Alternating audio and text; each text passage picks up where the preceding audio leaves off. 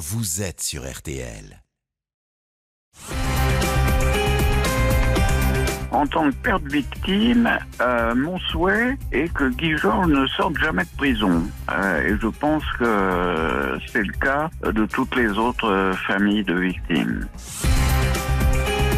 Bonsoir, ravi de vous retrouver ce soir dans l'heure du crime avec le visage d'un homme et un nom qui symbolise encore aujourd'hui le crime absolu. Guy Georges, que l'on surnommait parfois le tueur de l'Est parisien. Le 5 avril 2001, Guy Georges était condamné à la prison à perpétuité pour les viols et les meurtres de sept jeunes femmes dans la capitale. La cour d'assises avait assorti cette condamnation d'une peine de sûreté de 22 ans de détention. Si nous reparlons ce soir de Guy Georges, c'est que ce délai d'incarcération, c'est 22 années incompressibles. Ce délai est aujourd'hui écoulé. Depuis le mois de mars, Guy Georges peut présenter une demande de libération conditionnelle. La loi le lui permet. Théoriquement, il pourrait donc recouvrer la liberté. Je dis bien théoriquement car nous allons le voir avec nos invités que ce chemin qui mène de l'air carcéral à l'air libre n'est pas si euh, facile à parcourir, surtout quand on s'appelle Guy Georges et qu'on affiche le plus sombre des parcours criminels.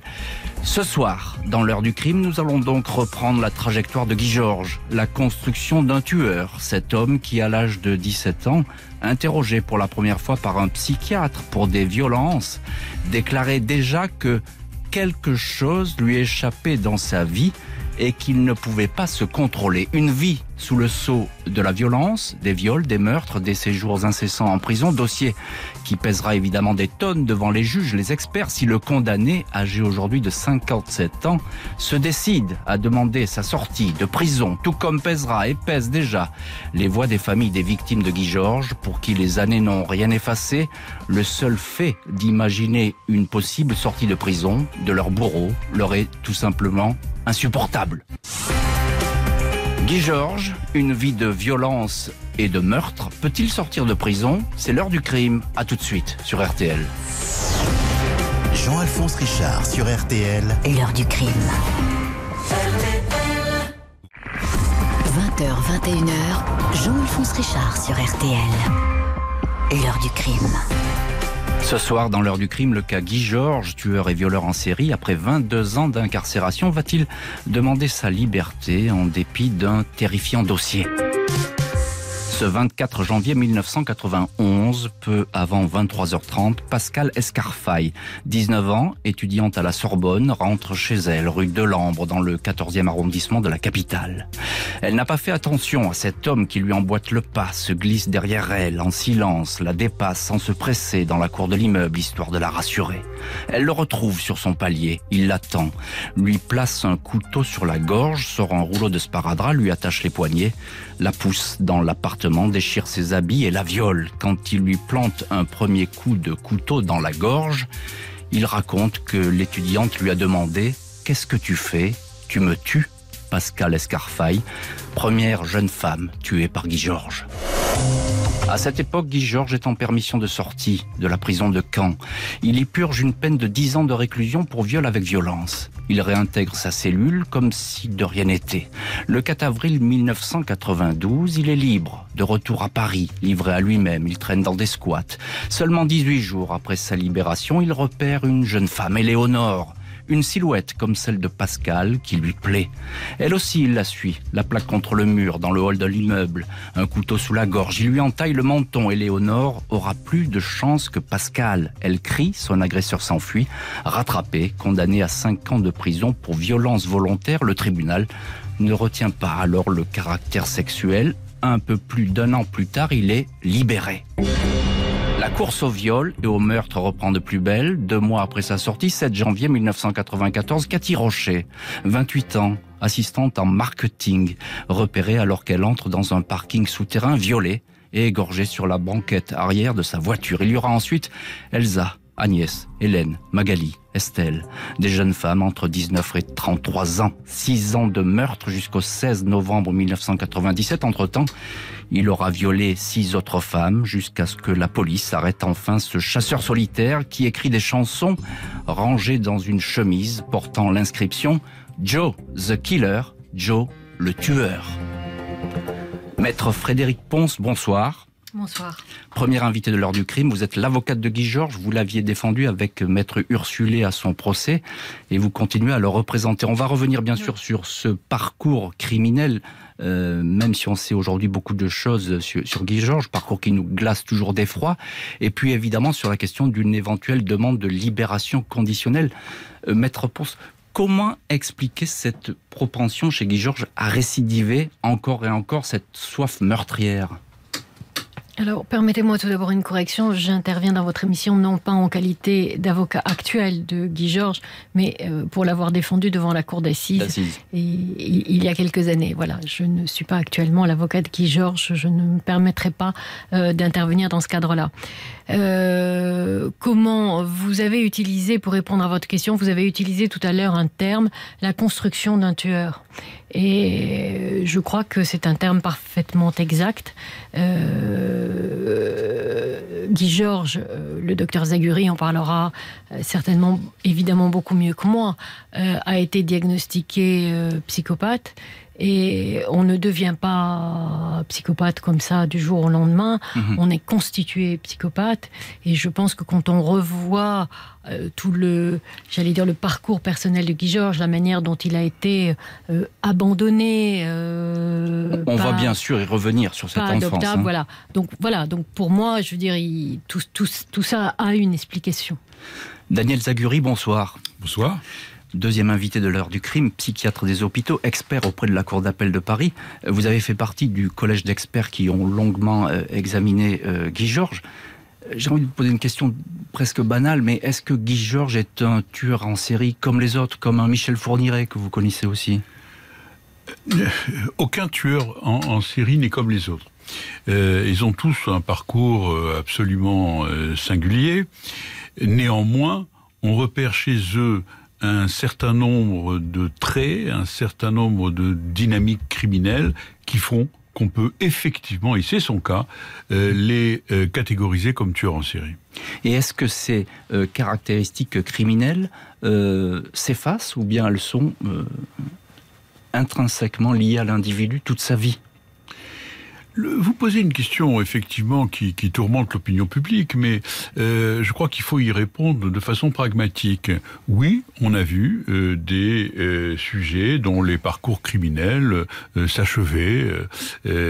oui, on a vu des sujets dont le parcours criminel continuer jusqu'à ce qu'il soit appréhendé. Donc il n'y a pas, si vous voulez, de vérité absolue en la mmh. matière. Alors le cas euh, Guy Georges, tueur en série sur lequel des psychiatres, des juges vont peut-être devoir à nouveau se pencher si un jour prochain une demande de libération conditionnelle est formulée, eh bien à ces spécialistes, il va falloir passer tout en revue, revenir sur ces crimes barbares et puis revenir aussi sur un passé bien plus lointain, celui des premières années et des premières violences. Guy Georges, après 22 ans de détention, peut-il retrouver la liberté? C'est ce soir le dossier de l'heure du crime. A tout de suite sur RTL. 20h, 21h. L'heure du crime sur RTL.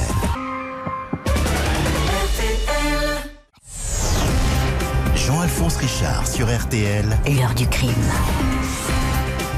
Heure du crime consacrée ce soir au tueur et violeur en série Guy Georges. Après 22 ans de prison, il est apte à faire une demande de sortie, mais à 57 ans, son profil reste l'un des plus sombres de l'histoire criminelle. Guy Georges est né le 15 octobre 1962.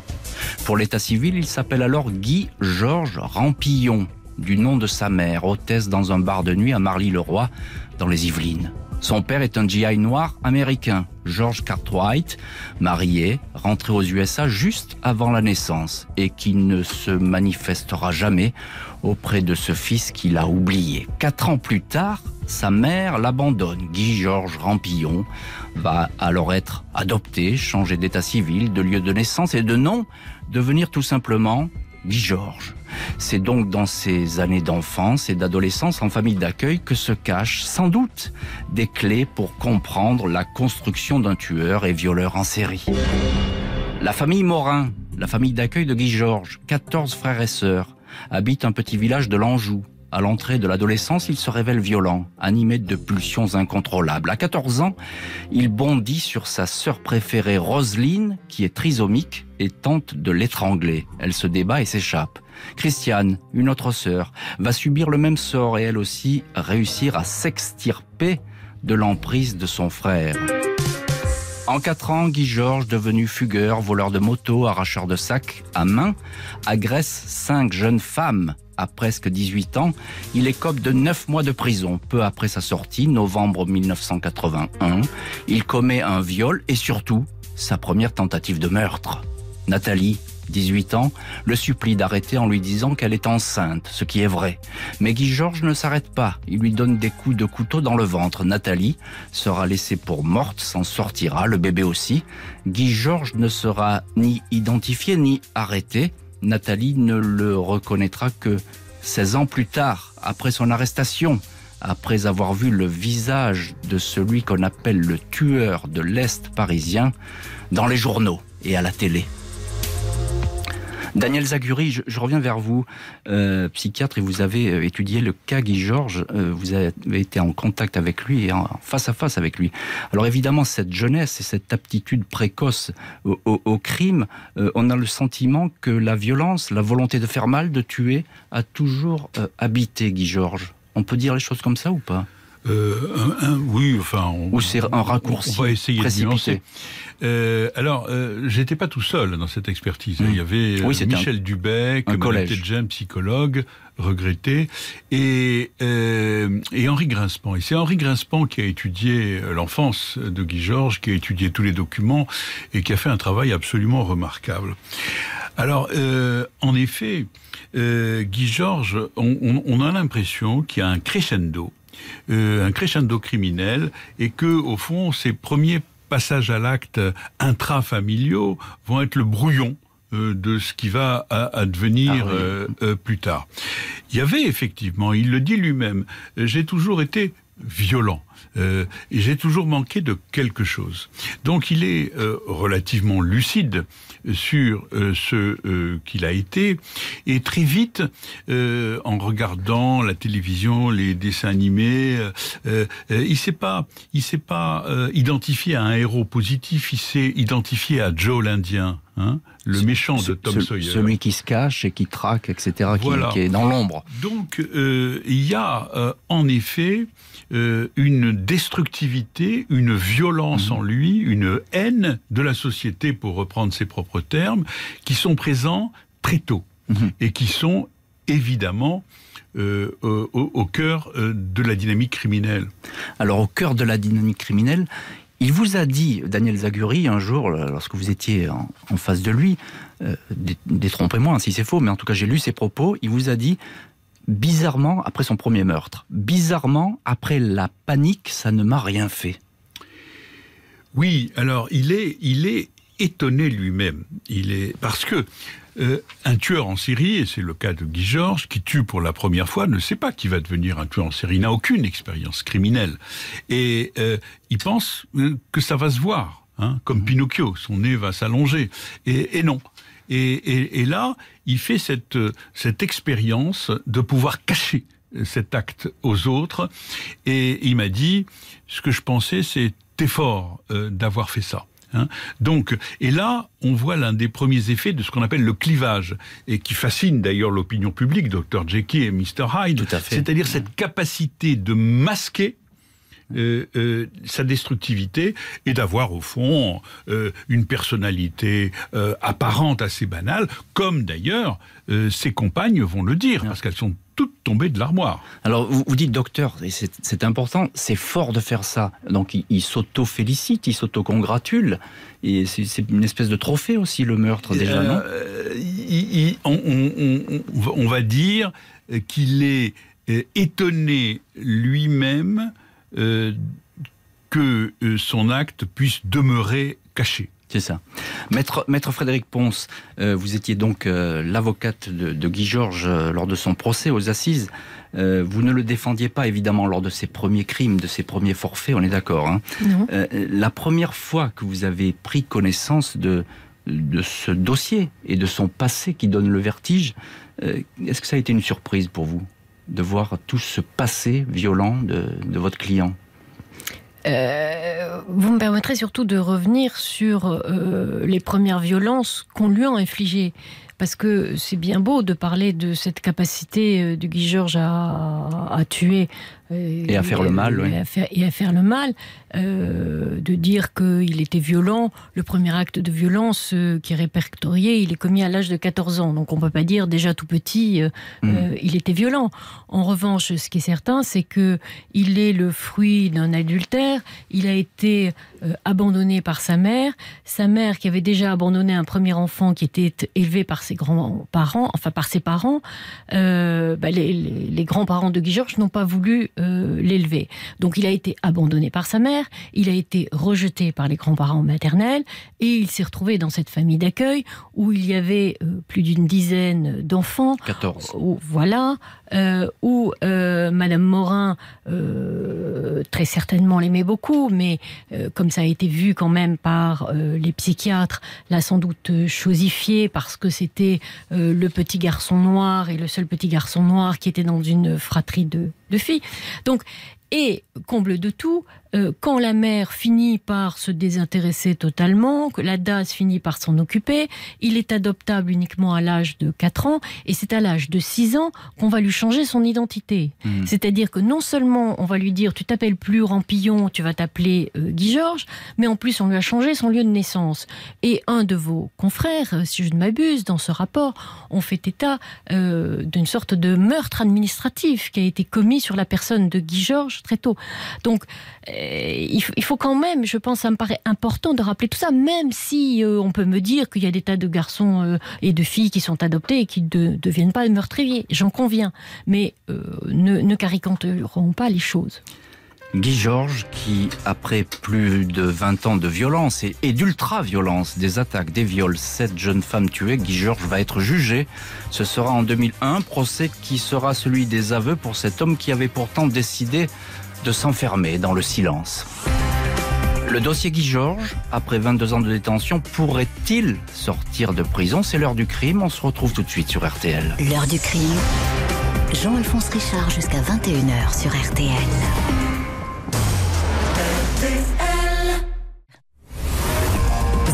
21h, l'heure du crime sur RTL. Jean-Alphonse Richard. Au programme de l'heure du crime ce soir, le dossier Guy Georges qui pourrait demander sa mise en liberté. La loi l'y autorise. Pourrait-il sortir? C'est une autre histoire, surtout au regard de son parcours criminel. Ce 19 mars 2001, trois ans après son arrestation, s'ouvre à Paris devant la cour d'assises le procès de Guy Georges. On le photographie, il a 39 ans, il porte beau, une apparence physique troublante car elle ne correspond pas à l'image qu'on peut se faire dans nos imaginations d'un maniaque sexuel, d'un tueur en série. Guy Georges est pourtant un délinquant pur et dur, abonné à la prison. En 1991, quand il tue Pascal Escarfaille, son premier meurtre, il a déjà 11 ans et demi de détention derrière lui.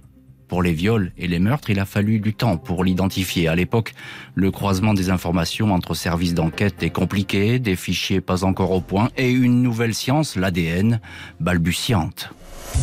Après son arrestation au 36 quai des Orfèvres, dans un bureau voisin de celui de Martine Monteil, la patronne de la police judiciaire parisienne, Guy Georges avoue quelques-uns de ses crimes. Mais à son procès, le tueur de l'Est parisien n'est plus du tout dans cette dynamique. Il nie, il est innocent, ses aveux ont été extorqués. Il ne bronche pas, malgré des dépositions accablantes des enquêteurs, comme celle du commissaire Effner de la brigade criminelle qui qualifie de crime abominable le meurtre de Pascal Escarfaille, se dit bouleversé par cette sauvagerie gratuite. Le capitaine Bécher, qui a recueilli les aveux de Guy Georges, explique comment les scènes de crime, de la première à la dernière, sont similaires. Même rituel, même organisation, l'accusé tient tête, quitte à s'enfoncer dans le déni. Il faut attendre une semaine pour que le procès change du tout au tout. Face à Elisabeth, qui l'a violé le 16 juin 1995, mais qui a réussi à lui échapper, Guy Georges craque. Oui, c'est bien lui qui a attaqué au couteau Elisabeth. Oui, c'est bien lui qui a tué à cette reprise. Le 5 avril 2001, Guy Georges est condamné à la perpétuité assortie d'une peine de sûreté de 22 ans. Maître Ponce, euh, vous étiez bien évidemment à, ce procès. Vous étiez euh, l'une des, avocates de, Guy Georges avec euh, Alex Ursulé. Guy Georges va lire un, petit texte en, fin d'audience. Et il va dire, je le cite, la peine qu'on va m'infliger, c'est rien. Moi, je vais m'infliger une peine. Je ne sortirai jamais de prison. Vous serez tranquille. Quoi qu'il arrive, je ne recommencerai jamais. Qu'est-ce qu'il veut dire par là, Guy Georges? Peut penser que Guy Georges, au moment, euh, puisqu'en fait il a prononcé ça juste avant le verdict, il sait qu'il va être condamné, euh, il sait qu'il va être condamné à perpétuité, et ça ne, ça, ne faisait aucun doute. Mais euh, voilà, je pense que n'importe qui dans une cour d'assises, après ces 15 jours, 3 semaines d'audience, ne peut pas anticiper sur ce qui peut se passer après 22 euh, ans de détention. Euh, euh, voilà, comme l'a dit le docteur Sayuri, on a tous nos parcours, nos évolutions. voilà, donc je, je crois qu'il était il avait, euh, il avait été, il était plus, plus apaisé, j'allais dire en fin de procès, et c'est donc, euh, c'était une déclaration d'apaisement qu'il a formulée à ce moment-là. Parce qu'il avait dit ce qu'il avait à dire, sa vérité, et qu'enfin on, on, avait la clé de. Oui, vous étiez à, vous, vous, étiez à l'audience de mémoire, vous étiez aux audiences, et les audiences ont été, ont été très difficiles puisque dans, la, dans la, la première parti, euh, il niait. Moi, quand j'ai rencontré Guy Georges quelques temps, très peu de temps avant les assises, il, niait. Et, c'était une défense qui était totalement plaidable, qu'il y avait beaucoup d'incohérences. La première incohérence, c'était euh, les fautes qui avaient été commises dans l'ADN, qui étaient gravissimes. Mhm. Euh, donc tout ça était parfaitement plaidable. Mais en, fait, à un moment donné, Guy Georges s'est pris les pieds dans le tapis, puisque sur question d'une des avocats, Solange Doumic, de partie civile, il a fait, au lieu de répondre à une question pour savoir de quelle main il utilisait un couteau, il a fait le geste euh, terrible montrant qu'il frappait avec un couteau. voilà. Et à partir de là, il a totalement changé d'attitude mhm. puisqu'il a refusé de répondre aux questions. Et donc, c'était une façon d'avouer. Et, finalement, il a fini par avouer non pas parce qu'Elisabeth Ortega était là, il a avoué avant euh, son, arrivée et il a avoué en répondant aux questions de mon confrère Alex Ursulé. Docteur Zaguri, juste, juste un mot sur ce, petit mot de Guy Georges. Euh, je ne sortirai jamais de prison, vous serez tranquille il dit aux familles des, victimes Qu'est-ce que ça veut dire dans, la bouche de Guy Georges, Ça veut dire, je, je, connais ma destructivité, je connais ma violence, je commence à me rendre compte du mal que je vous ai fait, et puis voilà, ça va s'arrêter là. Hum. Je pense que c'est une parole de procès. Bon. Alors, il vous a interpellé, euh, Guy Georges, euh, lors de l'audience, hein, il y a eu ce, ce fameux dialogue, il va, il va vous dire, vous avez dit de moi que j'étais malade, mais pas normal. C'est ça demande-t-il et il poursuit Quelqu'un d'autre ici dans la salle pourrait-il ne pas être normal, mais pas malade? Oui. Drôle de dialogue euh, avec son psy. C'est un dialogue absolument étonnant, euh, puisque, au fond, euh, ce qu'il me demande, c'est est-ce que j'appartiens à la même humanité que vous? Mhm. C'est ça qu'il me demande. Et bah, je lui ai répondu oui. Et alors il y avait, je, je, pense, un réquisitoire, enfin une partie du réquisitoire un peu malheureuse de l'avocat général qui, qui Georges, vous êtes le diable. Non, on, on ne juge pas le diable, on juge un homme. Et toute la difficulté, c'est de comprendre euh, comment un homme euh, peut en arriver à commettre des actes pareils. Et toute la difficulté, c'est de juger un homme. Alors vous aviez dit tout à l'heure qu'il était toujours très difficile de se reconnaître dans ces profils qui sont souvent changeants avec ces, ces, tueurs en série. Euh, est-ce que le, le, Guy Georges du procès est identique à celui que vous aviez pu examiner ou euh, auparavant, juste avant? Est-ce que c'est la même personne? C'est très difficile de répondre à, cette, à cette question parce que l'expert au procès, il a une photographie, un instantané. Je peux difficile. Ce que, ce que je peux vous dire, c'est que moi, j'ai, euh, il y a quelque chose qui m'a, qui m'a d'emblée frappé. C'est quand je suis arrivé à la maison d'arrêt de la santé, tombé sur quelqu'un d'extrêmement affable, extrêmement à l'aise, très courtois. Asseyez-vous, docteur. Euh, et donc euh, euh, ça, ça m'a beaucoup frappé. Ce qui m'a beaucoup frappé aussi, c'est c'est nos discussions quand j'explore avec lui ses intérêts dans la vie et je lui dis vous vous appeliez Rampillon comme le joueur de football. Mm. Et alors là, il me dit ah vous vous intéressez au football? Et on s'est mis à parler football tous les deux. Donc si vous voulez, il y, y avait une capacité chez lui d'entrer dans une interactivité et, alors bien entendu qui coexistait avec ce qu'on a évoqué tout à l'heure, c'est-à-dire cette zone euh, de destructivité psychique. Cette possibilité de dialogue, le, un des policiers dira d'ailleurs qu'elle avait été facile et possible. 22 ans se sont écoulés, Guy Georges est aujourd'hui virtuellement apte à demander sa libération conditionnelle. Tel est le mécanisme de la loi, même si l'issue d'une telle demande, si elle était effectuée, est improbable. Guy Georges, 22 ans de prison, la période de sûreté est terminée. Quel avenir pour ce tueur en série? On en parle ce soir dans l'heure du crime. A tout de suite sur RTL. L'heure du crime. Jean-Alphonse Richard, jusqu'à 21h sur RTL. L'heure du crime, présentée par Jean-Alphonse Richard sur RTL. Heure du crime consacrée ce soir à Guy Georges. Sept meurtres et davantage de viols. Après 22 ans de détention, le tueur de l'Est parisien va-t-il demander sa libération conditionnelle?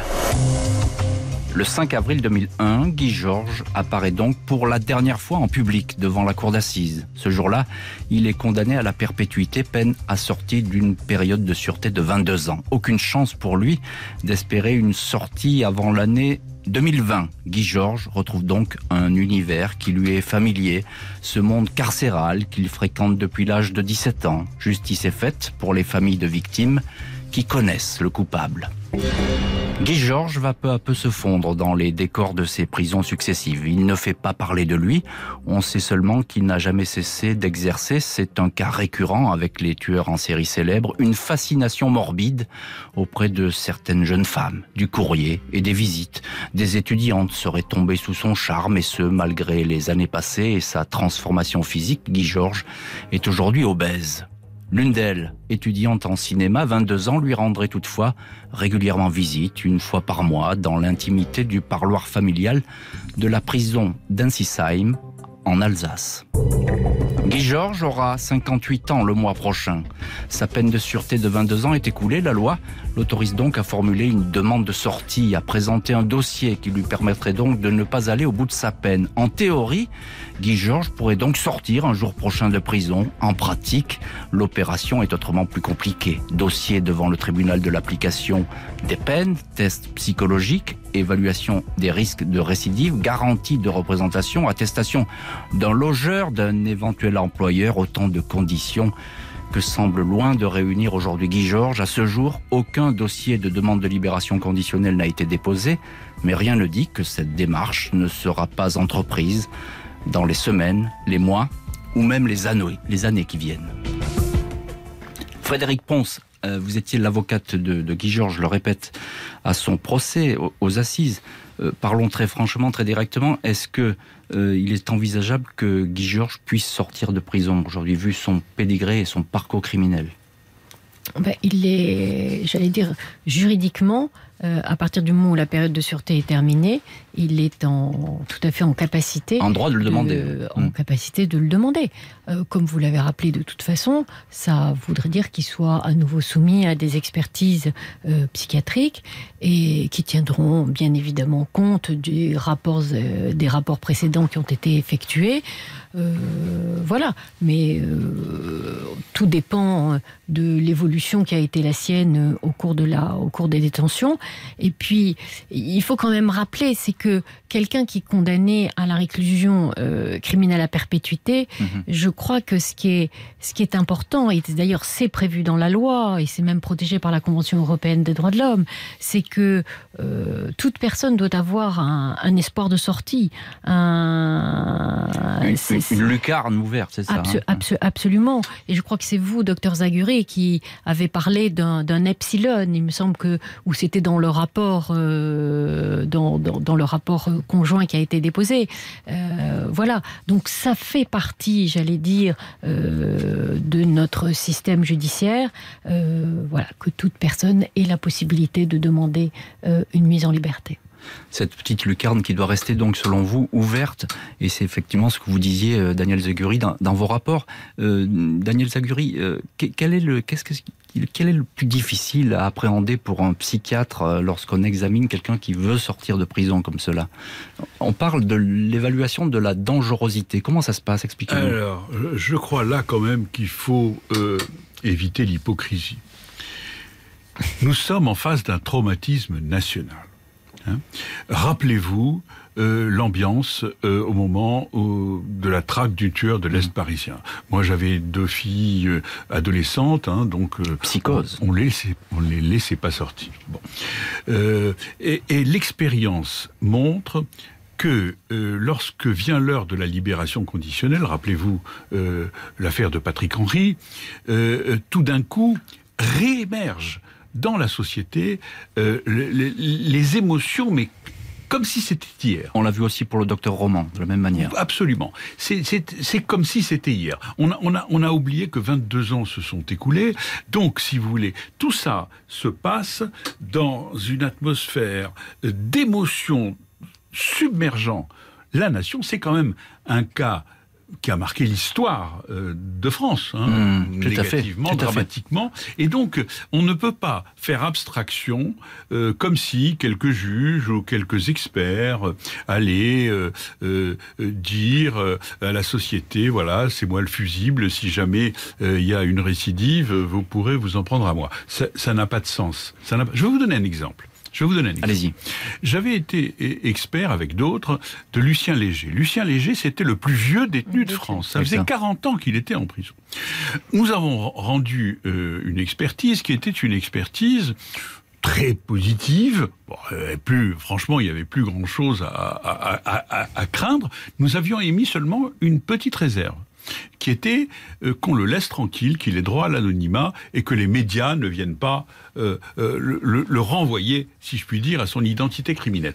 donc notre rapport était positif à 99,5%. Hein. mais les juges se sont appuyés sur ces 0,5% pour dire les experts ont dit qu'il ne pouvait pas sortir. Vous voyez, on n'est pas, on n'est pas dans la rationalité. Euh, l'expert psychiatre qui va l'examiner, les experts psychiatres, ils vont dire quoi? Ils vont dire voilà comment il était en 98, euh, voilà comment il a été dans les expertises successives, s'il y en a, voilà comment il est aujourd'hui, voilà comment il a tiré profit de son incarcération, euh, voilà les mécanismes psychiques qui semblent avoir changé, muté chez lui, et, et, et ils vont, ils vont dire quels sont les éléments de pronostic favorables, quels sont les éléments de pronostic défavorables, la conduite à tenir, mais ils vont pas dire, je vous garantis euh, absolument que cet homme ne va jamais passer à l'acte. Ça, c'est impossible.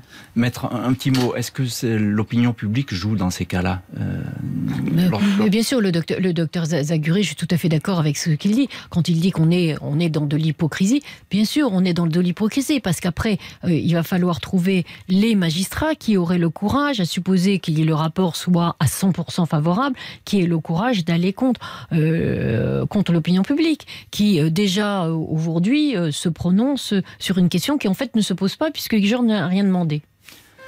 Même si une libération conditionnelle apparaît bien lointaine, la seule idée de voir Guy Georges demander sa sortie déclenche interrogation, réprobation, inquiétude même, comme si l'évocation du nom de Guy Georges, synonyme d'une dérive criminelle hors norme, de crimes épouvantables, suffisait, notamment auprès des familles de victimes, à faire barrière à toute sortie de prison.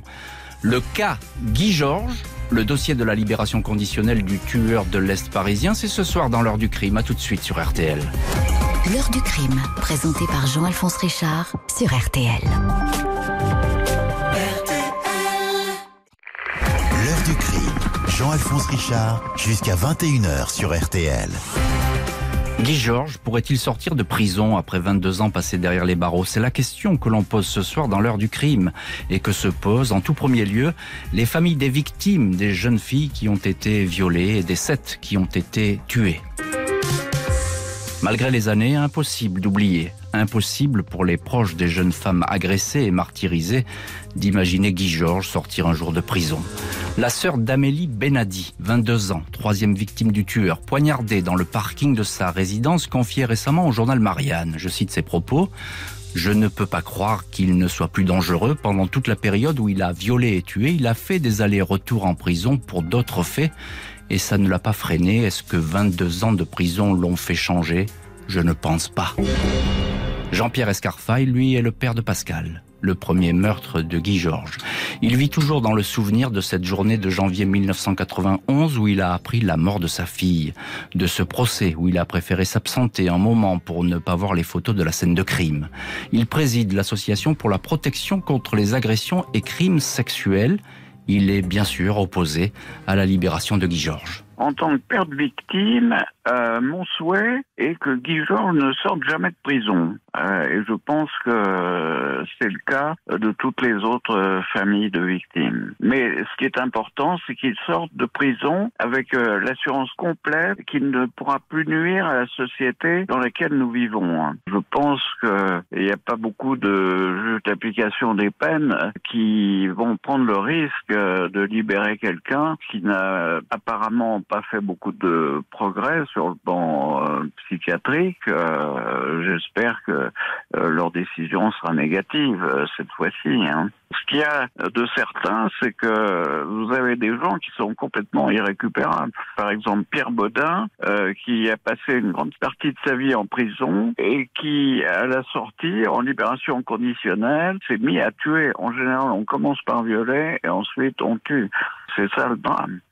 Donc, euh, s'il n'y a pas justement une appréciation la plus approfondie possible de la dangerosité de ces gens-là, on court à des catastrophes peut-être que Guy Georges ne demandera pas aussi sa libération conditionnelle, ce qui serait, euh, je dirais, une preuve de courage aussi de sa part. Daniel Zaguri, euh, on, écoute évidemment euh, Monsieur Escarfaille, le, père du victime, et on comprend tout à fait ses, propos et, son angoisse de voir peut-être Guy Georges sortir un jour de prison. Est-ce que Guy Georges est irrécupérable? Alors ça, c'est la question à laquelle on ne peut pas répondre en tant que tel. Hein. Donc, euh, moi, ce que je retiens de, de, ce que nous dit Monsieur Escarfaille, euh, c'est que c'est très important de se pencher sur ces cas, c'est très important de s'y pencher avec compétence. Et euh, vous m'avez donné l'occasion, de, de, en m'invitant, de, de, relire pour la première fois depuis 22 ans le rapport que nous avions fait avec Dubec, Grinspan et Madame Tedja. C'était un rapport important. Hein. Et je dois dire, je dois dire que voilà, nous avons vraiment donné le meilleur de nous-mêmes euh, et que c'était la moindre des choses. C'était la mm. moindre des choses. Au regard des, euh, des, attentes sociétales, de, des familles de victimes, euh, c'était la moindre des choses de contribuer à notre niveau à la compréhension de ce qui peut conduire à de telles horreurs. Et moi, je remercie le juge Thiel et le parquet de l'époque de nous avoir permis de travailler dans des conditions tout à fait acceptables et d'avoir pu le voir à 14 reprises. Et c'est avec vraiment beaucoup de tristesse que je vous dis qu'aujourd'hui, ce ne serait plus possible. Comment ça? Ou alors ce serait possible à nos frais. Hmm. Vous savez, l'administration a parfois des, textes absolument ahurissants. Et donc aujourd'hui, si les juges veulent appliquer à la lettre certains textes, une expertise psychiatrique, c'est 312 euros, quelle qu'elle soit. C'est-à-dire que celui qui travaille 40 fois plus, il va être payé 40 fois moins. Et là, j'aurai des exemples. Si un jour vous m'invitez, je, pourrais vous les donner. Donc, euh, aujourd'hui, nous travaillerions à nos frais. Et je peux vous dire que dans les congrès internationaux, nous sommes la risée hmm. de nos collègues. Ils se demandent comment nous pouvons euh, euh, travailler dans de telles conditions. Alors, nous avons la chance d'avoir un nouveau garde des Sceaux qui est avocat pénaliste. Je, j'espère qu'il ne va pas laisser, les choses en l'état. Moi, j'espère qu'il écoute l'heure du crime et donc il, vous aura entendu, euh, bah, Daniel Zaguri. Euh, encore un, petit mot. Euh, quelle, est la difficulté, encore une fois, où, se place la jauge quand on étudie la violence, la potentialité de violence de l'individu? Comment ça se passe? J'aimerais que vous répondiez à ça. Comment, est-ce qu'on étudie si un individu qui a passé autant d'années en prison est encore dangereux ou pas? Comment était-il au moment euh, de ces crimes Comment a-t-il évolué? Est-ce que son économie psychique, est-ce que ça, ça, ça a changé ou est-ce qu'il est exactement le même? Quels sont les risques aujourd'hui? Il, il, est possible, je dis bien, il est possible, je n'en sais rien. Euh, on, enfin, parce que je vous ai dit tout à l'heure qu'on ne pouvait pas faire abstraction de tout le contexte. Il est possible que les experts euh, constatent que son évolution est plutôt très favorable. Mais jamais ils ne rendront un rapport qui dira il ne récidivera pas. Mmh. Ça, ça n'est pas possible. Il est tout à fait possible que les conditions euh, qui avaient amené Guy Georges à cette violence à l'époque euh, ne soit plus euh, présente aujourd'hui. Je dis bien, c'est théoriquement possible. Théoriquement possible. Frédéric Ponce, vous étiez l'avocate de, de, Guy Georges. Euh, parlons très directement. Est-ce que sa place aujourd'hui est en prison et uniquement en prison? Parce qu'apparemment c'est là où il se sent presque le mieux, j'ai envie de dire. Pas, euh, je n'ai bien évidemment pas de réponse à votre question. Ce qui est certain, c'était, euh, ça a été une, des formules du rapport, euh, du rapport d'expertise à l'époque, c'était de dire que Guy Georges appartenait à l'administration, car finalement, c'est dès le départ l'administration, la DAS, qui l'a accueilli, qui l'a recueilli, qui lui a changé son identité. Et ensuite, c'est elle, après, dans les foyers, dès qu'il a quitté la famille Morin, il, a été, il est allé dans des foyers. Et ensuite, parce qu'il a commis des méfaits, il s'est retrouvé euh, en prison. Et donc, finalement, il a passé plus de temps dans, en, prison, qu'en liberté. Voilà. Quant à savoir euh, si, euh, au cours de ces 22 ans, il, a, il a évolué, nous n'en savons rien, mais ce dont on peut être certain, pour rejoindre ce que disait le docteur, le docteur Zaguri, c'est que la justice manque cruellement de moyens, nous le savons, mais les prisons manquent cruellement de moyens, et pour qu'il y puisse y avoir des, progrès. Et on l'avait vu au moment de l'audience, on voyait ce qui se fait, par rapport à ce qui se faisait au Canada, euh, il y a un travail psychiatrique qui devrait être fait en prison. Or, à ma connaissance, les prisons n'ont pas ces moyens-là. Donc on en revient toujours, dès qu'on parle de justice, dès qu'on parle de prison, on en revient au nerf de la guerre, c'est-à-dire au budget. Vous qui connaissez très bien Guy Georges, est-il selon vous susceptible de vouloir sortir, de demander, de faire une demande, même si elle n'aboutit pas, mais de faire cette demande, cette démarche Est-ce que vous qui connaissez ces mécanismes euh, encore une fois, j'ai pu connaître ce qui, était ce, qui étaient ces mécanismes il y a 22 ans. Je ne peux pas prétendre savoir ce. Mais dans tous les cas, il peut euh, vouloir, vouloir utiliser un droit ou, euh, s'il considère qu'il ne veut pas perturber sa vie en détention, ne, ne pas le faire. Je, je, n'en sais rien. Seul l'avenir dira donc si Guy Georges, une vie en détention, changera d'avis. Reviendra-t-il sur le serment qu'il avait fait lors de sa condamnation de ne jamais demander à sortir, de s'infliger lui-même cette peine que peu de détenus imaginent, la prison jusqu'à la fin de leur jour? Merci beaucoup, Frédéric Ponce, avocate, ex-avocate de Guy Georges, et à vous, Daniel Zaguri, d'avoir été les, invités de l'heure du crime ce soir sur RTL. Merci à Justine Vignot, Marie Bossard d'avoir préparé cette émission, à Marc Bisset de l'avoir réalisée, et puis un immense merci à vous toutes et tous qui suivez l'heure du crime. Un très très grand merci pour votre fidélité.